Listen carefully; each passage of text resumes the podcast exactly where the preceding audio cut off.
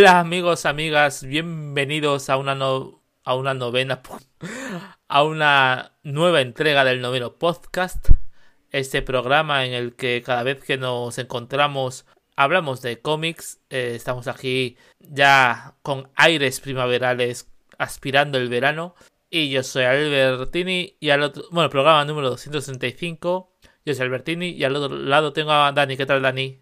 Hola, muy buenas. Pues bien. ¿Qué tal tú por las tierras lejanas? Pues hace Al otro lado del muro. al otro lado del muro hace como que más frío dentro de casa que fuera. Esta tarde he estado helado y luego he salido y he dicho, pero se hace 20 grados. ¿Cómo, cómo es que esto, esto tan frío en casa? Y aquí, mientras tanto, está llegando una ola de calor. Ven a la ola de calor. Que ojalá, ya ya nos han avisado que probablemente el, el- el invierno aquí en Lituania, el invierno, el verano sea invierno, sea frío. Así que bueno, eh, habrá que ver. Disfru- cómo- disfruta, Di- disfruta de disfrutaré porque luego llegaré a Salamanca con sus 40 grados de julio, 35-40 grados y diré, ¿qué hago aquí? Eso En es. fin. Y nada, vamos a comentar, eh, si quieres, algunas, eh, algunas noticias en nuestro Hablando en cómic.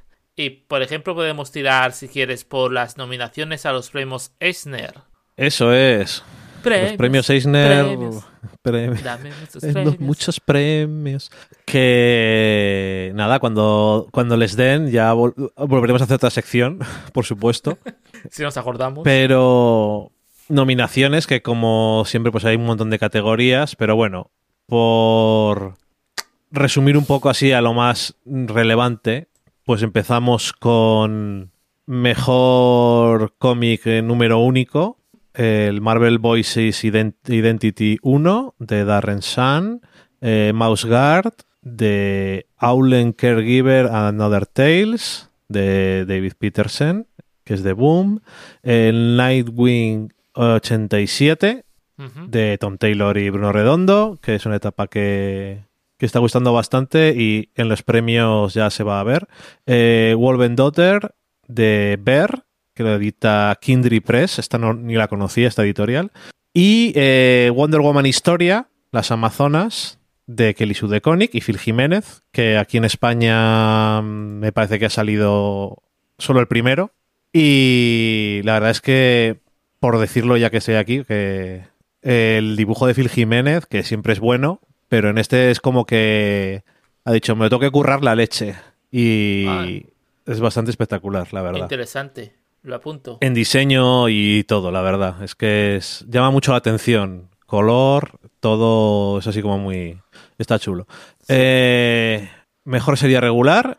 Bitter Root de David F. Walker, Chuck Brown y Sanford Green en Image. Ajá. The Department of Truth de James Tinion IV y Martin Simmons en Image también. Esto se ha publicado el primer tomo en España ya, que es de Norma.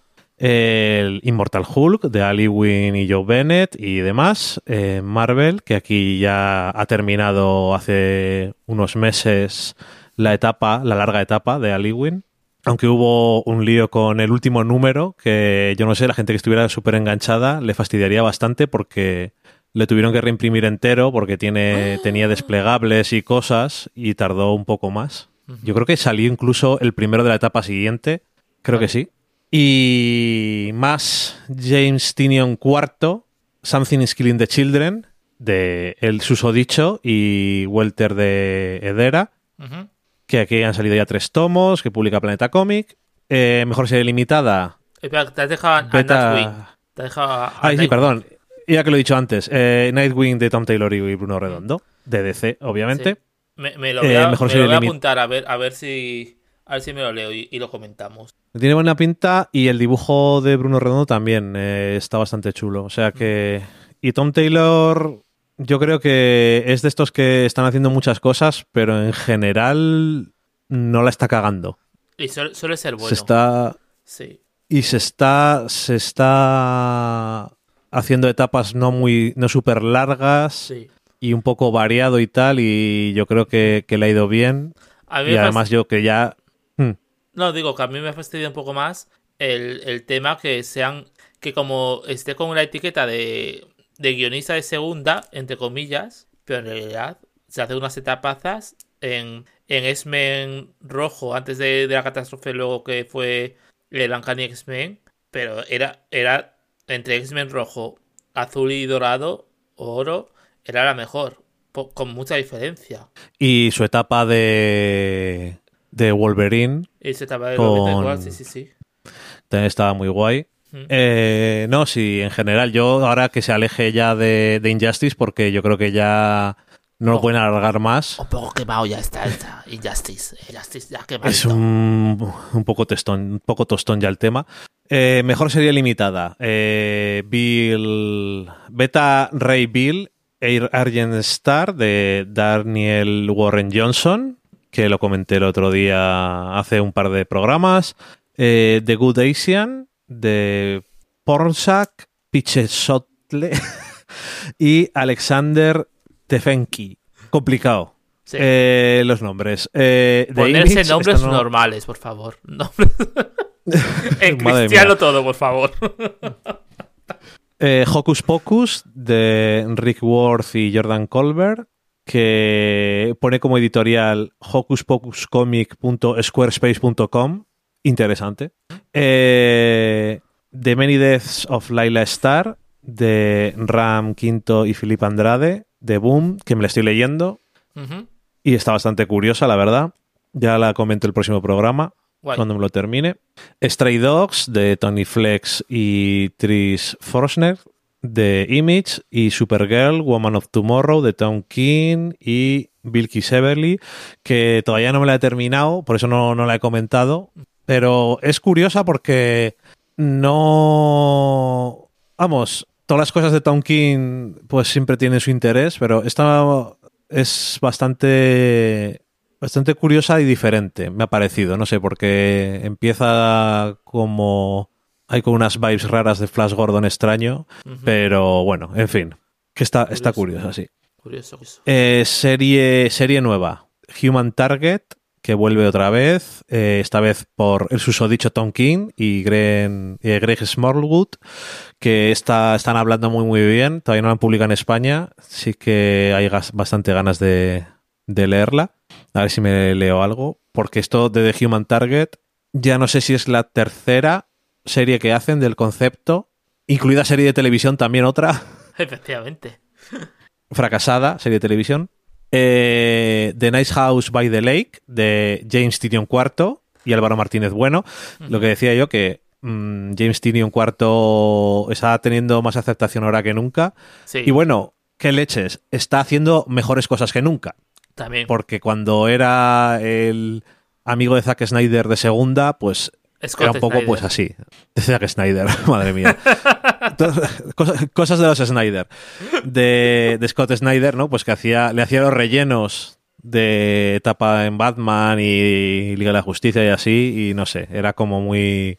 Le estaba saliendo mejor tener sus propias ideas y The Nice House on the Lake está la gente bastante enganchada. Sí. En España la están publicando en grapa ECC y van seis o siete grapas ya y, y sigue bien la cosa. Eh, Not All Robots de Mark Russell y Mike Devato Jr. que ha publicado Agua Upshot. Agua, Cualquier agua, cosa, cualquier cosa que suele hacer Mark Russell suele ser interesante. Sí. Mike Devato Jr. no, no siempre, pero esto no lo he leído, a ver qué tal es. Eh, más Radiant Black de Kyle Higgins y Marcelo Costa, que las cosas que hace Kyle Higgins normalmente son bastante malas, entonces también tengo curiosidad por esto, no, tengo ni idea. ¿Por qué está nominado? A saber, tenemos que mirar. No, no tengo ni idea de, de- de la serie, digo. Pero claro, yo de primeras, si no hubiera sido porque le han nominado a algo, mm, hubiera dicho. Kyle Higgins, no, por favor. Ok, sí, sí. Y Ultra Mega de James Harren, que es de Image, eh, Skybound. O sea que si es de Skybound, la- es la, el sello este de, de Kirkman, que ahora lo publica ECC en España. Eh, Ultra Mega también lo publicó ECC también hace unos meses ya, en un tomo de tapadura. Ajá. Así que, que bien. Y bueno, luego hay muchas, muchas más categorías, pues infantiles, joven adulto, de antologías, humor, eh, basado en hechos reales, es que hay de todo. Eh, memorias, mm, bueno, en fin, hay un montón de cosas. Por ejemplo, Eh, otra cosa que esto es un poco como categoría un poco rara, pero bueno. Best Graphic Album. Sí. Mm, que no entiendo, o sea, bueno, supongo, bueno, no sé.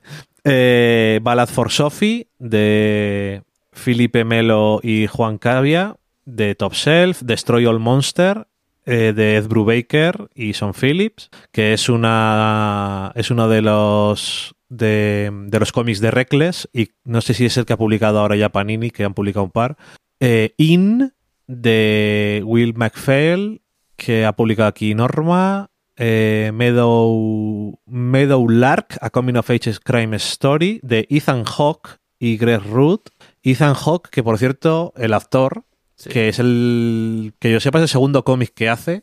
Fate. Que hizo otro. Hizo otro también, que se publicó también en España, que lo publicó Oberon, me parece, no me acuerdo cómo se llamaba, pero creo que era como de. No sé si del oeste o. Eso es lo que parecía por eh, sobre la superficie y tenía más que ver con nativos americanos, no estoy seguro. Y por último, Monsters, de Barry Windsor Smith, que publicó Fantagraphics y que aquí lo publicó Dolmen también, un tomazo bastante gordo. Que eso, esto es una categoría un poco como aquí separando cómics de, de cómics. novelas gráficas entre comillas, ¿sabes? Es como sí. que es lo de, lo de, lo de siempre. Sí. Que yo no sé si hace falta, pero bueno, así haces nominaciones de, de, obras muy diferentes, supongo. Que al final es de lo que se trata, ¿no? De, sí, sí, de darle un poco. De dar bombo a todo el mundo. Eso es. Eh, es que hay muchísimas más cosas. Mejor edición eh, americana de materia internacional. La de Ballad for Sophie, que es el que acabamos de ver. Esto también lo han publicado en España, lo publicó Norma, por cierto, me parece que es lo que estoy pensando. Una balada para Sofía, me parece que es eso. Eh, de Felipe Melo y Juan Cavia. Eh, Between Snow and Wolf, de Agnes Domergue y Helen Kanak, que ha publicado Magnetic. Madre mía, cuántas editoriales hay. Ay, me vuelvo loco. Sí. Eh, Love, de, de Mastiff, de Frederic Bremont y Federico Bertolucci. Esto suena a un apellido muy cinematográfico, no sé de, de quién sí. será. Si, si, será relacionado o si es el mismo. Me parece que no, no sé si está, si está muerto o no. y es un poco ignorante. Bueno, en fin. Eh, The Parakit de Spe, que ha publicado Graphic Mundi, y Shadow of a Man de Benoit Peters y François Estuin. Buf, esto. Estuiten. Chuten, voy a decir. ¿Por qué no? Mm. Y es que me hace gracia, leía este, esta categoría porque tienen otra categoría que es mejor edición americana de material internacional, pero ahora de Asia. Sí, sí, sí. Por Solamente. Un, un, inciso, el director de cine es Bernardo Bertolucci, que murió hace cuatro años. Eh, gracias. Vale. Entonces, ha sido buen instinto dudar de ello. ¿Te imaginas? Hombre, que el director, que será... ¿eh? Como, como Ethan Hawke. Ya te digo, eh, me imagino que será un apellido común, o sea que simplemente es que me ha venido a la cabeza. Sí. Eh, entonces, pues eso, eh, material eh, asiático. Chainsaw Man de Tatsuki Fujimoto, que ha publicado Beats y que aquí ha publicado Norma. Se tengo ganas de leérmelo porque son solo 11 tomos, que es muy raro para el manga, la verdad. Y es que, era mala muy bien. la serie. que no gustaba, mala, dice. no gustaba. Nah, este, este autor solamente hace cosas cortas y parece que sí que gustan a la gente, o sea que tiene buena pinta. Sí, sí, sí. Eh, Kaiju número 8 de Naoya Matsumoto, que he oído hablar también de, bien de ello, en España no, todavía no lo han publicado, pero creo que estaba ya a la vuelta de la esquina. Eh, Love Sickness, Junji Ito Story Collection, que aquí también han publicado, eh, CC, que tiene las cosas de Junji Ito, eh, uh -huh. Loco, de, Loco de Amor o algo así, la han llamado, que suena muy raro para una cosa de Junji Ito, que es de terror y de cosas que se te van la pinza y pesadillas. Entonces Love Sickness suena mejor. Sí. Pero bueno. Eh, Robo Sapiens Tales of Tomorrow, el Omnibus, Torasuke Shimada, Spy X Family de Tatsuya Endo, que también está teniendo ahora eh, un resurgir porque ha habido una ha salido el anime y sí. aquí lo publica en España Ibrea. Bueno, hablando de anime, ah, ya decía yo de, de que me sonaba Chainsaw Man, Chainsaw Man, porque eh, se estrena en, en otoño un anime. Sí, eso, eso Con- había oído, que iban a hacer un anime, sí. Además, creo que con el estudio de. de ¿Cómo se llama esta? De, de Attack con Titan.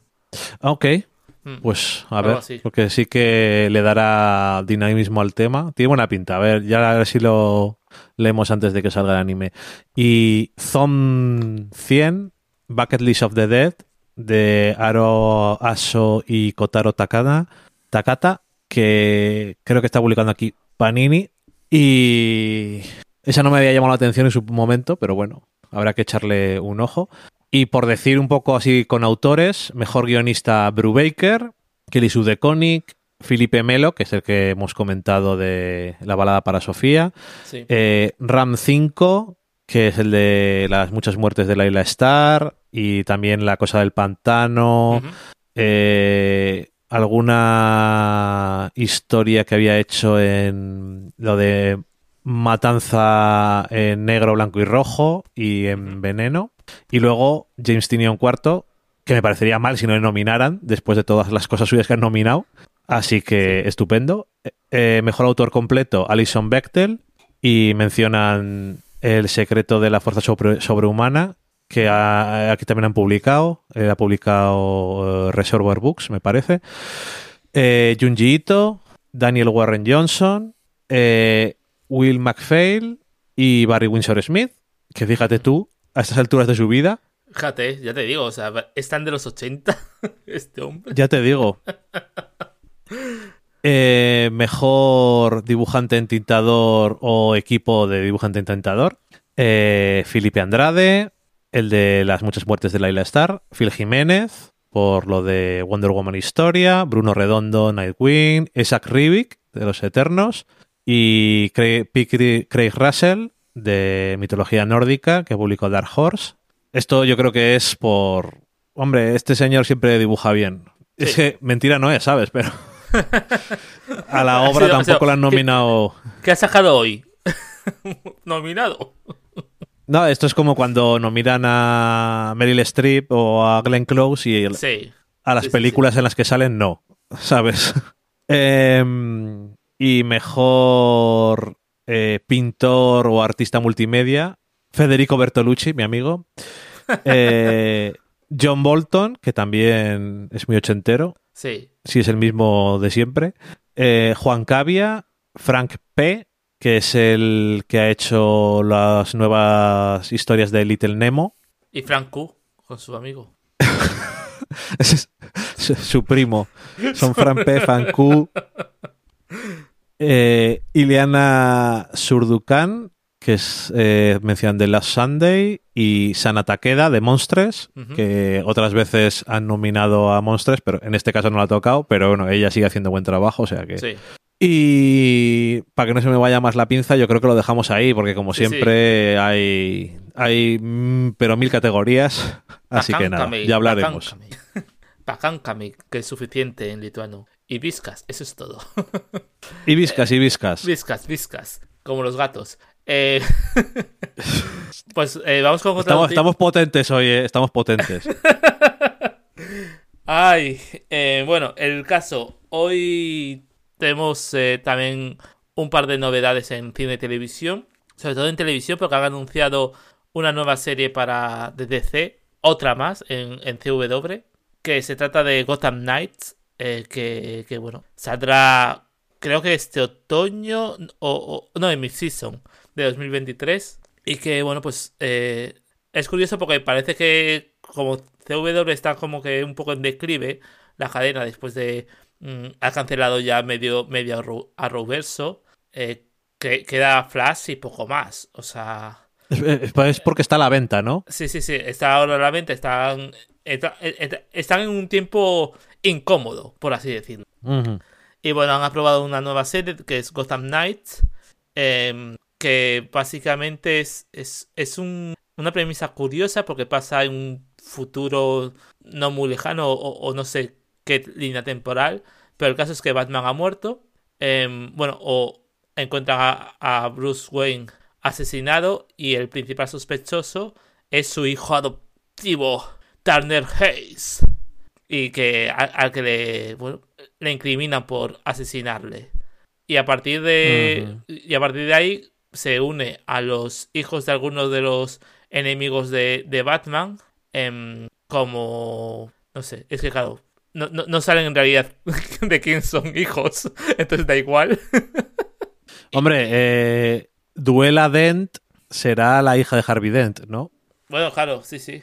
Pero vamos, que tampoco son muy claros a la hora de, del esto, ¿no? Y luego está Stephanie Brown y entre otros y, y como ah, Carrie, la nueva Robin, entre comillas, y poco más. Y la fiscal del, del distrito Harvey Dent, que es Misha Collins. Y, bueno, pues eh, de repente se convierten en, una suerte de, de fugitivos en lo que intentan seguir, no, intentan descubrir qué ha pasado aquí y, y, y, ser los nuevos vigilantes de Gotham. Así que bueno, no sé si te he perdido, Dani. No, no, te oigo. Ah, vale, vale. Y esa es la, más o menos la, la esta de la serie. Está escrita por Chad Fibeash, James Stottero y Natalie Abrams. Y la veremos el próximo enero, febrero de 2023. Oye, pues eh, una premisa muy CW en el sentido de que son todos personajes jóvenes. Uh -huh. Ahora que una historia basada en personajes de DC donde empiezas con que han asesinado a Batman es no es un concepto cualquiera, te quiero decir, es arriesgado entre comillas. Sí, sí, sí, sí, desde luego, desde luego. Así que no sé, oye, a saber, a lo mejor está chulo, lo que pasa que no sé hasta qué punto será una de esas series en las que hay un misterio y se alarga hasta el fin de los tiempos. Hmm. Hombre, tal como va. tal como va la cadena, no creo. no, ya, te quiero decir eh, que no sé qué idea tienen de, de cómo hacerlo, pero. Sí. Pero a ver, a ver, a ver. Creo que de hecho había. He leído hoy una declaración porque han tenido el upfront eh, poco antes de que grabemos. Eh, que que decía el jefe de, de, CW, de CW que siempre le llevan diciendo a sus a los productores de las series que hagan cada final como si fuese el final de la serie. Entonces cuando dices... Por si acaso. Mmm, por si acaso, amigui. Así que bueno. Eh, y ahora vamos, eh, si te parece, comentamos algún cómic que hayamos leído. Mm, si ah, bueno, decir, oh, ah, bueno, decir que, haya, que, ha salido el tráiler de, de She-Hulk, ah, at Law. Efectivamente. She-Hulk, abogada Hulka, amiga. Y ahora va a llamar directamente Hulka. abogada Hulka o Hulk abogada. A mí no me... Excepto para cosas ¿Qué... de trabajo, para el resto, abogada Hulka. ¿Qué, ¿Qué impresión te ha dado el tráiler? Pues la impresión ha sido... Eh, a ver, buena, me ha dado un, un mm. rollo un rollo dance slot, un rollo esas etapas más ligeras de, de Hulka. Eh, me ha sorprendido que aparezca, bueno, aparece que aparece medio universo eh, Hulka. O sea, está, creo que Sí. sale Titania, sale, sale también Winfoot y, y salen muchísima gente que dices, curioso, ¿no? Que van a, que van a tirar por aquí. Bueno, Em, y sale Hulk y la abominación. Y sale Hulk y, y Abominación, efectivamente. Entonces, eh, como siempre con... Aunque parece ser que, que sí que el- eh, la, la premisa va a ser que, que Jennifer Walters se va a especializar en, en asuntos superhumanos, en su, en su ejercicio de la abogacía, como nunca eh, Marvel quiere desvelar detalles de trama, por el momento han conseguido que esté intrigado, a saber luego. Oye, en el tráiler ni siquiera dicen cómo se convierte en Hulka. Efectivamente, es curioso. Entonces, no sé si es el origen clásico o alguna otra movida, ¿sabes? Hombre, a lo mejor el origen clásico es demasiado... ¿Qué me estás contando, amigo? Ya, no me extraña. El origen clásico a lo mejor valía para hace 40 años. Oye, que si Pero no lo han dicho, yo asumo que puede ser cualquiera. Sí, sí, sí, sí. No, hombre, pues tiene buena pinta. Lo que dices tú, pues ligero, Dan Slott, John Byrne, quitándole lo de hablar a cámara, o a lo mejor no, a saber. Eh, pero está bien, Tatiana Maslani está bien. Yo creo que han hecho ahí el efecto del personaje transformado que es lo suficientemente bueno sin que se gasten todo el dinero de la serie en 10 minutos porque. La gracia que tiene el personaje es que es todo el rato, está todo el rato transformado. Claro, Y casi nunca es Jennifer Walters. sí. Entonces, yo prefiero que sea un pelín menos perfecto y que salga más rato. Ajá. No, y además, a ver, con, con este personaje, con Hulk, lo que pasa es que no es como, como su primo, ¿no? Como, como Hulk, eh, ella conserva toda su, toda su inteligencia, toda su esta. Es más vasta y un poco más salvaje, Sí. pero por lo general no tiene esa pérdida de, de inteligencia, no tiene esa pérdida, esa conquista, dominación del, del salvajismo, ¿no? Aunque, No, aunque- quitando- aunque- aunque ahora que en las películas parece que, que el que sale es el profesor Hulk, pues Sí. pues habría que ver, ¿no? No, sí, quitando etapas muy concretas en las que han hecho cosas con el personaje que era más tirarle a lo salvaje Sí. Y tiene que ser con mecanismos muy concretos de la trama o del villano. Me parece que recientemente estaba en Vengadores, ¿no? Eh, sí. Había una, una saga de Hulka que estaba controlada por alguien y era salvaje o algo así. Bueno, que en cualquier caso, que tiene pinta de como de lo que tiene que ser, ¿no? Que es una abogada y es comedia y, y guay, una comedia de acción y un poco de abogacía por el lado. Correcto. Correcto. ya habrá que ver, como solemos decir, habrá que Eso ver. es. amiguis. Y, y, y nada, lo dicho, vamos a ver ahora un par de cómics que hayamos leído últimamente. Yo voy a comenzar con las X vidas del Obezno y X muertes del Obezno, que es una colección que está publicando justo ahora Panini. Em, aquí en España, en Estados Unidos ya se publicó. Em, creo que son. ¿cómo, cómo lo están sacando en aquí en España? ¿Seis números o cómo son? Me parece que eran seis números, sí. Seis números, vale. Sí, o sea que. Creo que sí, ¿eh? lo- los combinan, ¿no? Porque eh, en Estados Unidos son. Cada miniserie son cinco números, son dos, son dos miniseries que transcurren paralelamente. Eh, está escrito por Benjamin Percy y la parte de X vidas del Obezno está dibujado por Yoso Casara y la de X muertes eh, por Federico Vi- Vicen- Vicentini. ¿Y cuál es la trama? Diréis, o amigos. Pues es un evento, es un evento curioso que, que surge un poco eh, de la etapa de Benjamin Percy que se ha hecho, que se hizo control de X-Force y posteriormente Lobezno en, en esta nueva etapa, en esa etapa cracoana de los X-Men. Y, recoge un poco toda, toda esta cosa que funciona. Por cierto, si no habéis leído los X-Force de Benjamin, de Benjamin Percy, leed lo que están estupendo. Y lo ves no también, ¿no? Pero a mí X-Force me, me gusta especialmente en esta encarnación. eh, que es, eh, pues es una etapa de... Pues a ver, en realidad es un concepto muy clásico de, de X-Force y operaciones encubiertas. Pero aquí con la, con la implicación de que se convierten en, en la inteligencia, en, el, en la CIA de Krakoa, básicamente, ¿no? Entonces como que Ujú. tienen, tienen muchos momentos eh, de, mm, bueno, de los límites de la moral a la hora de controlar eh, las entradas salidas, a la hora de controlar todo lo que es Krakoa y los intereses eh, del país. Y eso incluye, pues, es- bueno, ya son movidas, ¿no? Como tipo lo que pasa en, en Terra Verde y demás, que eh, son cosas muy raras, ¿no?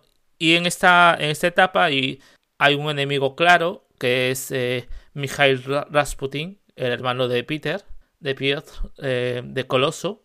Y a partir de aquí, pues van jugando, van jugando con, con ese tema. Y aquí como que explota en un momento. Entonces, ¿qué pasa? Que el- la premisa es que en X vidas del Obezno, el profesor Xavier con, con Jean ponen a, al Obezno, le, le suman un trance telepático y la misión del Obezno es que eh, Mijail eh, ha conseguido la, es- la espada, cerebro y la está usando para enviar a la mente de Omega Rojo para poseer a través del tiempo a gente para que vaya a asesinar a, Xavier. A Xavier o algún antepasado directo suyo. Es decir, el objetivo es que no haya Xavier, de ningún modo. Entonces, bueno, pues eh, la, la cuestión es que cogen a Lobezno y dicen, mira, vas a, vas a irte a alguna encarnación, a tu yo más joven en algún momento en el que a lo mejor no te acuerdas ni siquiera de que, de que hiciste esto, pero son momentos que ahí yo veo yo un poco el... No sé, no me termina de convencer en plan, ¿por qué coincide esto? Porque son todos momentos en los que casualmente lo ven está por ahí porque Arma X está haciendo una misión cerca o porque resulta que participó en, en no sé qué expedición del abuelo de Xavier. Sí, Entonces, un es un poco, es un poco mm, conveniente. Sí, esa es la palabra. y dices, a ver, a ver, está, está bien, o sea, es una cosa, pero como luego funciona muy bien la trama en X vidas, pues tampoco te, te importa demasiado, ¿no? Porque es un poco caza interesante entre el, entre el gato y el ratón, el, el ver cómo esto, el ver cómo, cómo se podría cambiar el pasado de esa manera. Y de forma paralela transcurre X muertes del Obezno. Que esto es una cosa muy curiosa porque en realidad es una, es una secuela de Inferno. Y, y- eso implica que como no te hayas leído Inferno, eh, te vas a quedar catacroque con lo que, con lo que pasa. eh, porque mm, no sé hasta qué punto admites spoilers o, de- o lo que sea. Inferno Dale, dale, eh, venga, dale. bueno, no, no voy a ser muy tal, pero bueno, básicamente Inferno va sobre. Es como que el siguiente paso, la despedida de Jonathan Hickman, es como que cerrar un poco algunas tramas que habían quedado pendientes eh, de, de, de su House of X. Eh, House of. X, Powers of X. Em, sobre todo de poderes de 10. em, con toda la trama de, de Moira McTarget. Entonces, bueno, pues es un momento en el que em, en Inferno, pues se va, digamos que Mística descubre todo que, Moira existe, que está viva, y que es la razón por la que no puede resucitar a, Destino, entre comillas, ¿no? Bueno, no la puede resucitar porque está prohibido. Entonces, bueno, como, como que todo cae, todo cae así. Entonces, en esa hay un momento en el que, eh, pues, Moira tiene que huir, bla, bla, bla, y una de las consecuencias se trata en X muertes, pero también una trama es Moira intentando sobrevivir a la, esta persecución de, de Destino y, Mística, intentando ver que, bueno, su propio, su próximo paso en su plan, en su mente de, su propia supervivencia, lo que sea. Y por otro lado, enlaza eso con eh, la trama de mm, cu- ¿cuál era? X, X elevado a 1000, la trama de mil años en el futuro, Sí. de, de, de, la- de la- de- de poderes de 10. Entonces, como que es un poco raro en ese sentido. Con, con todo el tema de la falange, llegando al planeta, tal, pues como que se vuelve al pasado. Entonces, ahí hay un poco de mezcla un poco rara. Em, por lo general, mm, a mí me ha gustado mucho. Es, un, es, una, es una doble serie limitada. Me ha, me ha entusiasmado. Es en plan, joder, qué guay, ¿no? Esta, esta nueva etapa, o este nuevo punto. eh, ese, ese momento de voy a construir sobre estos hilos que ha dejado Hickman y, aparte los voy a mezclar con mis propios hilos, creo que le ha funcionado bastante bien. Pero bueno, las tramas están, eh, suceden de forma paralela y entonces como que lo ha engarzado bien. Quizás lo peor sea que el dibujo de, de X muertes, que es eh, Federico Vicentini, es un poco más tosco, es un poco más... eh, es un poco peor, bueno, bastante peor que el de que el de X vidas. Entonces esto queda como que una sensación agridulce de decir, uff, podría haber sido mucho mejor en este aspecto. Pero por lo general ha sido un- una serie que, que me ha gustado muchísimo. Eh, es verdad que lo que te he dicho, tiene un- unas cosas que son demasiado convenientes, pero, pero son perdonables. Y bueno, y bueno, después de esto ya enlazará con Destino de X y en la siguiente etapa eh, con Destino de X también enlazará con la segunda mm, gala del Fuego Infernal, que, que además, como leáis, eh, otra cosa que no, que no debéis leer antes que esto es el cómic gratis del día del juicio del Judgment Day de Kieron Gillen. Porque hay una, hay una historia que enlaza qué es lo después de esto. Y dices, ¿what? Spoilers. Spoilers. por- Y yo lo leí antes y dije, ¿qué pasa aquí? Ay, Si es que fin. no. Antes tenían el buen gusto de anunciar las cosas, ¿no? Sí, sí, sí. Oye, no te leas esto si no. Sí, sí, sí, sí. Pero que, claro, no me lo esperaba, ¿no? Porque además tampoco me esperaba que, que X vidas barra muertes eh, fuese tan, tan vital para lo siguiente. O por lo menos para, para, la gran trama transversal que plantó. que se plantó desde el principio de, de esta era Krakoa. Sí, ya, porque ya etapa no es, ¿no? Es como era. Sí, sí. de, hecho, sí, creo que muchos lo, denominan la era de Krakoa ya directamente. Que es muy curioso, ¿no? Porque eh, lo, pensaba el otro día eh, que, que si una cosa es guay de esta etapa es que Hickman, o sea, luego nos pueden gustar más las historias, X-Men quedó un poco... bueno, tenía sus cosas, pero bueno. Pero como Hickman trabajó con un concepto y fue lo que trabajó, no, no trabajó de repente, no es como en otras etapas de, otros autores eh, que a lo mejor son, son buenas, tal, tal, pero, pero trabaja sobre, sobre una historia que la historia termina siendo caduca. Entonces, claro, trabajar sobre un concepto, de repente eh, crea un universo, que es lo que ha pasado, ¿no? Que, que Hickman, eh, el plan original era haber terminado, era haber avanzado mucho más a estas alturas de la vida, pero por lo que tengo entendido, debió preguntar a la gente, oye, que voy a avanzar a esto. Y dijeron, ah, no, déjanos un poco más porque nos gusta este rollo, queremos trabajar mucho más con esto, tal. Y dijo, pues nada, adelante, adelante. Voy a poner estas semillas y tirad. Entonces, eh, me parece muy, muy, muy interesante en ese sentido. No, sí, que eh, Hickman tiró de arao, abonó y dijo, venga, a plantar todas cosas. Sí, sí, sí. Entonces, e, es una cosa que me gusta de esta etapa y que, bueno, que no todo funciona. Por ejemplo, el juicio de Magneto me ha parecido un poco, pues, ok, tronco. No, o sea, todas las etapas no, no funcionan todo lo bien, o todos los eventos no funcionan todo lo bien que. Pero es que hay mucho. Pero es que hay, muchísimo. Que por lo menos puedo decir que por ideas no es. Ahora todo no funciona. No, no, no, no. Y nada. Bueno. Eso es mi mi crítica sobre el tema. Estupendo. pues mira, te voy a comentar yo una cosa así, un par de cosas rapidillo. Me he leído el primer tomo de Sakamoto Days, que ha hecho Yuto Suzuki y que aquí lo publica Ibrea. Y pues nada, va sobre un señor que era el mejor asesino del mundo, pero después se casó y se hizo tendero de una tienda. Así de convenience. Y a ver, yo de primeras digo, esto tiene un tufillo a otra serie de la que ya he hablado ya. y estoy, estoy hablando de la de Yakuza Amo de Casa, que, que es que es imposible no hacer la comparación. En este caso, esta serie, eh, si bien también es una comedia, pero no es tanto de historias cortas y viñetas como que tiene un poco más de trama y todo. Lo cual es, un poco raro a veces, pero bueno, va incorporando personajes y, tal, y tiene su gracia. Pero yo pensé que me iba a gustar más.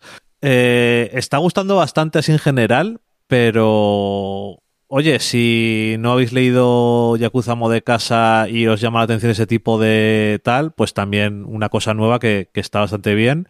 y, eso, pues tiene. Empieza un poco la serie que va a buscarle otro asesino para que vuelva al trabajo. Y este asesino es uno de estos que eh, pueden leer la mente a los demás. porque sí, en este mundo parece ser que hay algunos que pueden hacer eso. Y, al final, pues no consigue, no solo no consigue llevársele otra vez al camino de los asesinos, sino que le pone a trabajar en la tienda con él. Y eso, es un poco como ellos intentan eh, trabajar y tal, al mismo tiempo que evitan que les, que les maten y eso. Tiene momentos graciosos y ideas un poco así creativas, porque en este caso la gracia no es tanto que el Yakuza, como el Yakuza Mo de Casa es un señor que es demasiado intenso y no sabe hacer nada normal, ni siquiera las labores más normales, y en este caso es un señor que es así como regordete, con coleta y con gafas y bigotillo, y parece que no podría hacer nada, pero es continúa siendo el asesino eh, más, eh, más habilidoso, y bueno, pues tiene las habilidades, pero su mujer le ha dicho que no puede matar a nadie. Y entonces dice, bueno, pues vale, no mato a nadie y ya está. Y eso. Así que nada, tiene, tiene su gracia. Y, y, y la otra cosa que quería comentar es quizás la serie, la nueva serie relativamente nueva, más exitosa de, de manga que hay últimamente, que es Tokyo Revengers, que es una absoluta locura lo que se vende y lo que le gusta a la juventud, esta serie, que tiene una premisa, pues, que puede recordar a otras. Eh, también a otro manga, de hecho, me, me recordó uno- en principio a uno que se llama eh, Desaparecida. Eh, esto es un chico que, nada, está así como tiene como 20 años o lo que sea y está a punto de atropellarle el metro y con esta experiencia un poco ahí al filo de la muerte, pues se acuerda de también de una novia que tuvo en el colegio y oye la noticia de que la han asesinado y no se sabe ni por qué sí ni por qué no, pero vuelve a su cuerpo de cuando estaba en el instituto con ella y vi- viaja en el tiempo para entendernos y eh, al final, bueno, pues por unas cosas y otras, eh, la, la trama es un poco que él va a intentar eh, cambiar las cosas lo suficiente en el pasado para que no acabe como acabó esta chica, que murió pues por una cosa de una guerra de bandas y él pues intenta eh, hacer lo posible para que se cambie de carril en la vida y no acabe donde acaba. Eh, eh, no, no me he leído, no me he leído más que el primer tomo. Que, bueno, le está publicando aquí Norma en tomos dobles, o sea que yo creo que ya está bien. Eh, no me termina de convencer. Eh, a mí, la, la trama de. O sea, un poco la premisa el- del tema del viaje en el tiempo. Cuando haces una cosa de estas de viaje en el tiempo, yo a mí me gusta que le metas mm, taquiones o alguna mierda que parezca que tiene algún sentido. Sí. Eh, o si no, que como en Desaparecida, que era de un chico que vuelve al pasado también eh, para evitar que asesinen a alguien, o sea, es que se, se parecía bastante, Eh, pero tenía más componente emocional. Y en este caso, por lo menos es el primer tomo, eh, se queda un poco a medias de las cosas, un poco mitad emoción, mitad eh, comedia, mitad que está hablando de guerras de bandas, o sea, es bastante serio, pero no tanto. Y el dibujo del creador de Ken Wakui a mí no me termina de convencer del todo, que es un poco... Tiene sus momentos, pero no lo termino de ver del todo. Entonces, no sé, eh, a lo mejor es que después eh, la serie avanza y los personajes se profundiza más en ellos y tal, pero así como de comienzo me ha parecido bastante decepcionante, a lo mejor viniendo del hype, que eso también es otra cosa, ¿no? Pero así de, de primeras, yo digo, esto no entiendo por qué está causando sensación. Así como mm, me leo, yo qué sé, eh, Guardianes de la Noche, que es eh, Kimetsu no Yaiba o Demon Slayer, como lo quieras llamar, que también ha sido un super éxito en todo el mundo, Sí. y es un sonen, pero ves porque es bueno. Y esta no lo pillo yo. A lo mejor no es para mí, Mm. Puede ser, puede que ser. no, no lo descarto, ¿eh? Pero yo tampoco da suficiente. Yo digo que igual a lo mejor a la gente más joven le gusta y que haya un poco más de romance o lo que sea. Tampoco tiene tanto de eso. No sé. Oye, si a alguien le gusta que me cuente si mejora o lo que sea, o si a lo mejor no lo he pillado yo simplemente y se, y se ha visto claramente cuando la he, he comentado. Pero no, no le he cogido yo la gracia. Y, y nada, con eso hay un... Bueno, bueno, espera, espera, espera, espera. Vamos a hacer algo que no, hacíamos- que no habíamos hecho en mucho tiempo. Última hora. Adelante. Ay, me fatal el, el romper papel. Ay, pues eh, que según Vari- Variety, Variety. Daredevil, vuelve Daredevil, Daredevil con una nueva serie para Disney Plus. Jódete y. Con, con Matt Corman y Chris Orth para eh, escribirla. Ya han debido hablar con. Bueno, Charlie Cox ya estaba. Ambos están ya otra, otra vez en el universo Charlie Cox y Vincent Donofrio. Ya estarían, ya habrían fichado, ya habrían firmado contrato. Eh, a- al primero le vimos en Spider-Man No Way Home.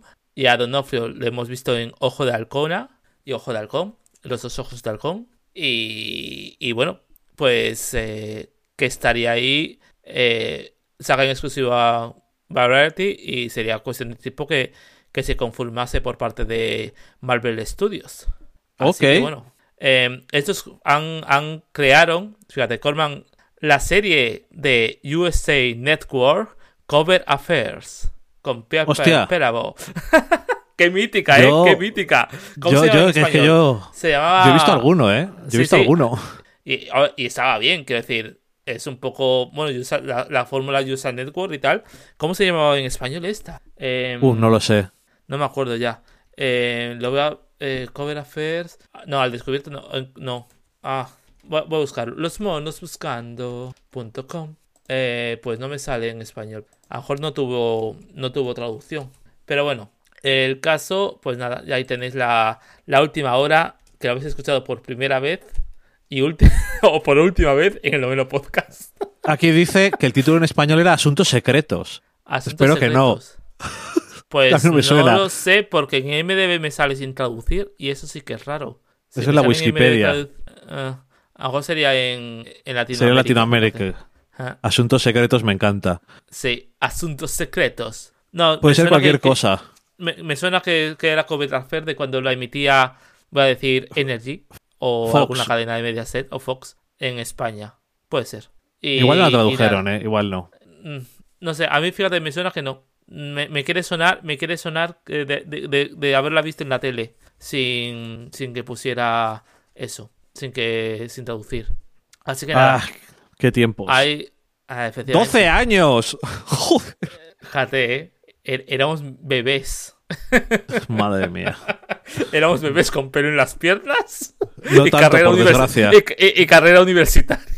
Te iba a decir, digo, no tanto. Jesus Christ. En fin, pues eh, ahora sí que nos despedimos. em, con esta gran. Con esta bomba. Nos despedimos. Em, ya sabéis que nos podéis encontrar en novenopodcast.com. En arroba novenopodcast. En Twitter, en Instagram. Hola arroba novenopodcast.com. Si nos queréis mandar algún mail. Em, y nada, un placer, Dani. Un placer, Albertini. Hasta luego.